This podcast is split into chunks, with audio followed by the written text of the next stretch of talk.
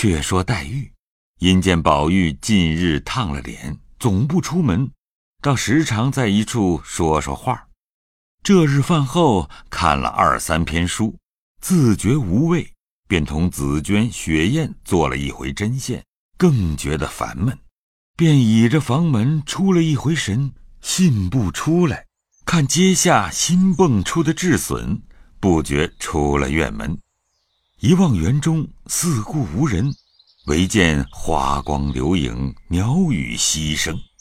林黛玉信步便往怡红院来，只见几个丫头舀水，都在回廊上围着看画眉洗澡呢。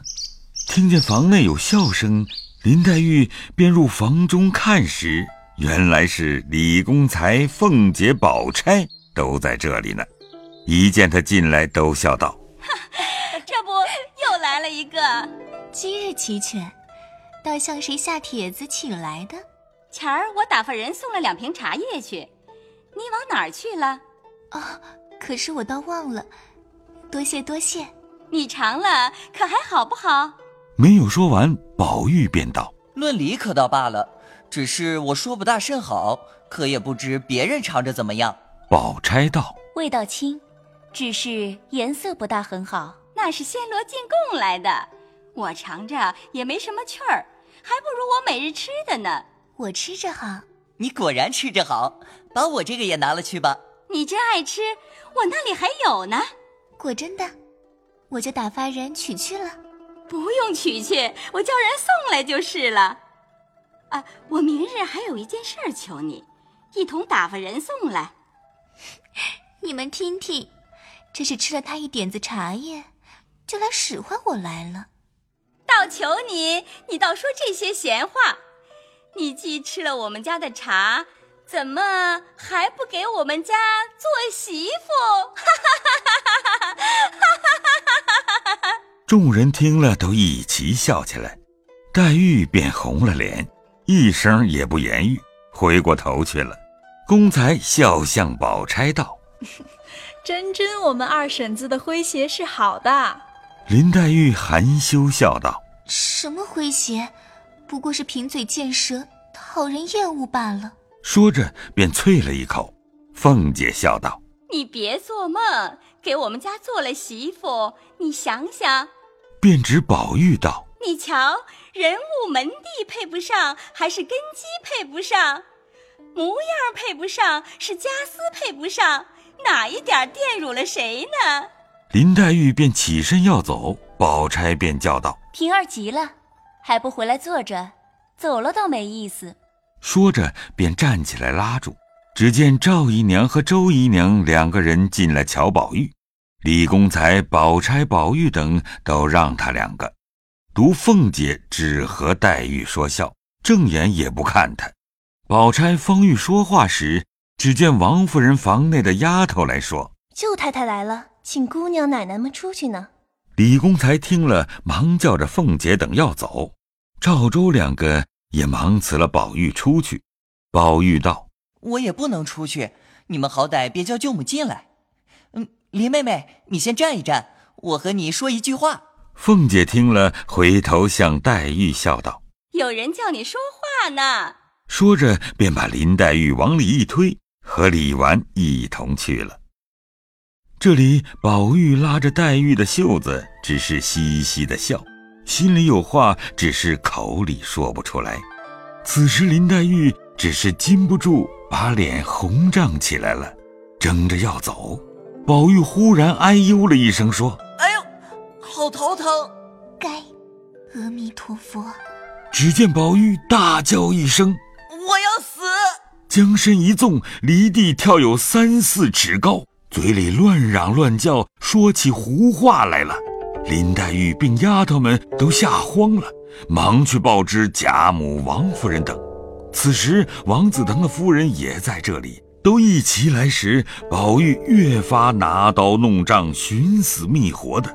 贾母、王夫人见了，吓得抖衣乱颤，且儿一声肉一声，痛哭起来，于是惊动众人。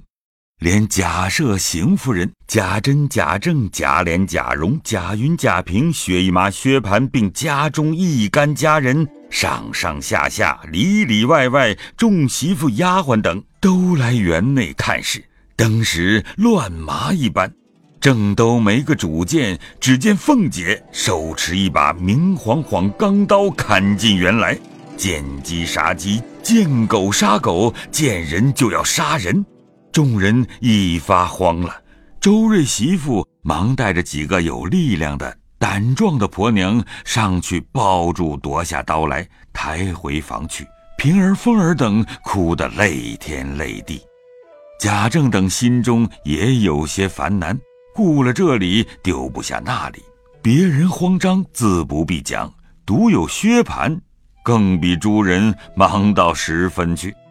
又恐薛姨妈被人挤倒，又恐薛宝钗被人瞧见，又恐香菱被人臊皮。知道贾珍等是在女人身上做功夫的，因此忙得不堪。忽一眼。瞥见了林黛玉，风流婉转，已苏倒在那里。当下众人七言八语，有的说请端公送岁的，有的说请巫婆跳神的，有的又见什么玉皇阁的张真人，种种喧腾不已，也曾百般的医治、祈祷、问卜求神，总无效验。堪堪的日落。王子腾的夫人告辞去后，次日王子腾自己亲来瞧问，接着小史侯家、邢夫人兄弟辈并各亲眷都来瞧看，也有送符水的，也有见僧道的，也都不见效。他叔嫂二人越发糊涂，不省人事，睡在床上，浑身火炭一般，口内无般不说。到夜时。那些婆娘、媳妇、丫头们都不敢上前，因此把他二人都抬到王夫人的上房内。夜间派了贾云等带着小子们挨次轮班看守，贾母、王夫人、邢夫人、薛姨妈等寸地不离，只围着干哭。此时贾赦、贾政又恐哭坏了贾母，日夜熬油肺火，闹得人口不安。也都没有主意，贾赦还是各处去寻僧觅道。贾政见都不灵效，着实懊恼，因阻贾赦道：“嗨，儿女之术皆由天命，非人力可强者。他二人之病出于不义，百般医治不效，想天意该当如此。”唉，也只好由他们去吧。贾赦也不理此话，仍是百般忙乱，哪里见些笑颜？看看三日光阴，那凤姐和宝玉躺在床上，一发连气都将没了。何家人口无不惊慌，都说没了指望，忙着将他二人的后事一缕都置备下了。贾母、王夫人、贾琏、平儿、袭人这几个人，更比诸人哭得忘餐废寝、觅死寻活。赵姨娘、贾环等心中欢喜成愿。到了第四日早晨，贾母等正围着他两个哭时，只见宝玉睁开眼说道：“从今以后，我可不在你家了。快些收拾。”打发我走吧。贾母听了这话，就如同摘心去肝一般。赵姨娘在旁劝道：“老太太也不必过于悲痛了，哥儿已是不中用了，不如把哥儿的衣裳穿好，让他早些回去吧，也免些苦。只管舍不得他，这口气不断，他在那室里也受罪不安生。”这些话还没说完，被贾母照脸啐了一口唾沫，骂道：“呸！烂了舌根的混账老婆，谁叫你来多嘴多舌的？你怎么知道他在那室里受罪不安生？怎么见得就不中用了？你怨他死了有什么好处？你别做梦。他死了，我只和你们要命。素日都是你们挑唆着逼他写字念书，把胆子吓破了。见了他老子还不像个避猫鼠，都不是你们这些淫妇挑唆的。这回子逼死了他，你们随了心，我我饶哪一个？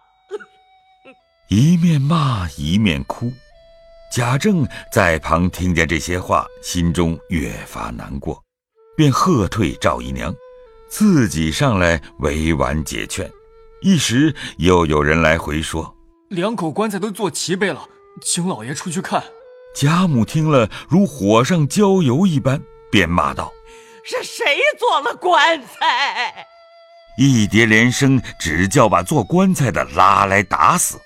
正闹得天翻地覆，没个开交，只闻得隐隐的木鱼声响，念了一句：“南无解元涅菩萨。”有那人口不利，家宅颠倾。或逢凶险，或中邪祟不利者，我们善能医治。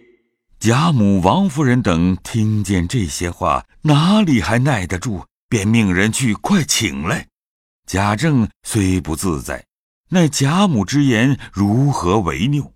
又想如此深宅，何得听得如此真切？心中亦是稀罕，便命人请了进来。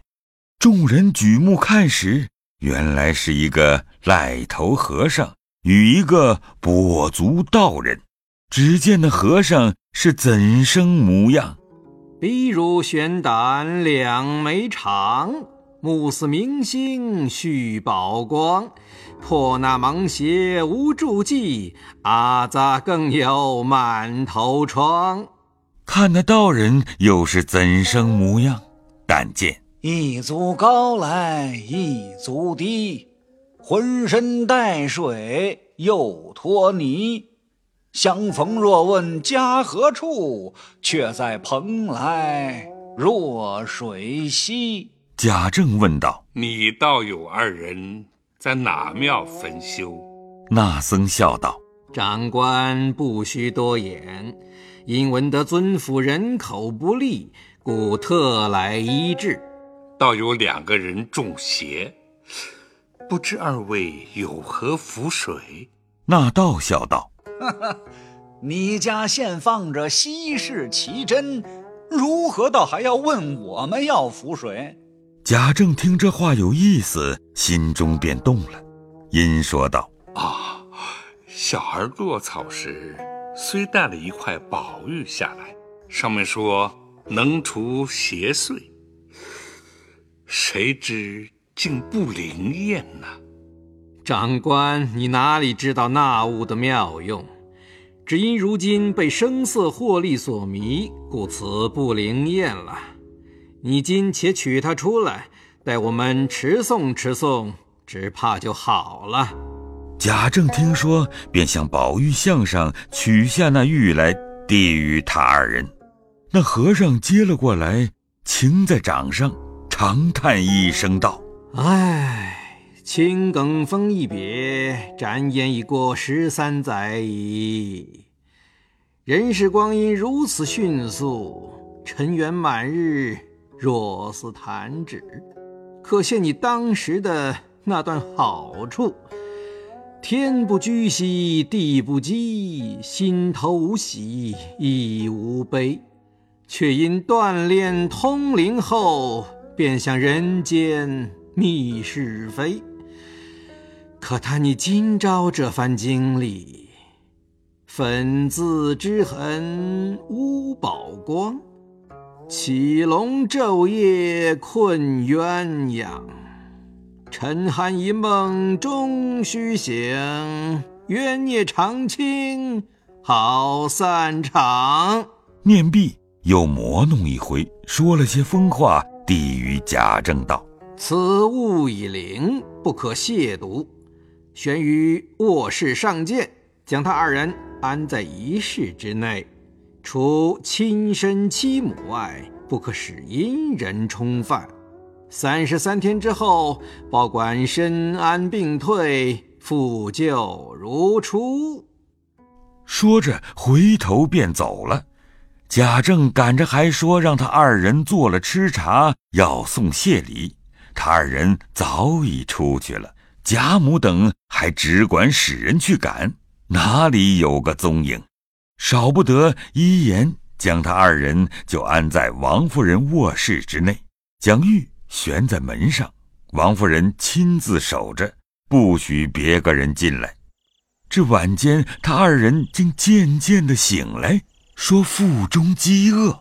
贾母、王夫人等如得了珍宝一般，悬熬了米汤来与他二人吃了，精神渐长，邪祟稍退，一家子才把心放下来。李公才并贾府三宴，薛宝钗、林黛玉、平儿、袭人等在外间听信。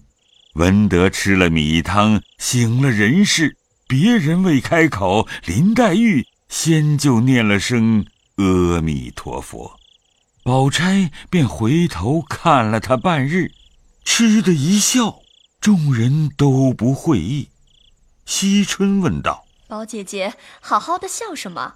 宝钗笑道：“我笑如来佛比人还忙，又要讲经说法，又要普度众生。”这如今宝玉与凤姐姐病，又是烧香还愿、赐福消灾，今儿才好些，又要管林姑娘的姻缘了。你说忙得可笑不可笑？黛玉不觉红了脸，啐了一口道：“呸！你们这几人不是好人，不知怎么死。再不跟着好人学，只跟那些贫嘴恶舌的人学。”哼！一面说。一面摔帘子出去了。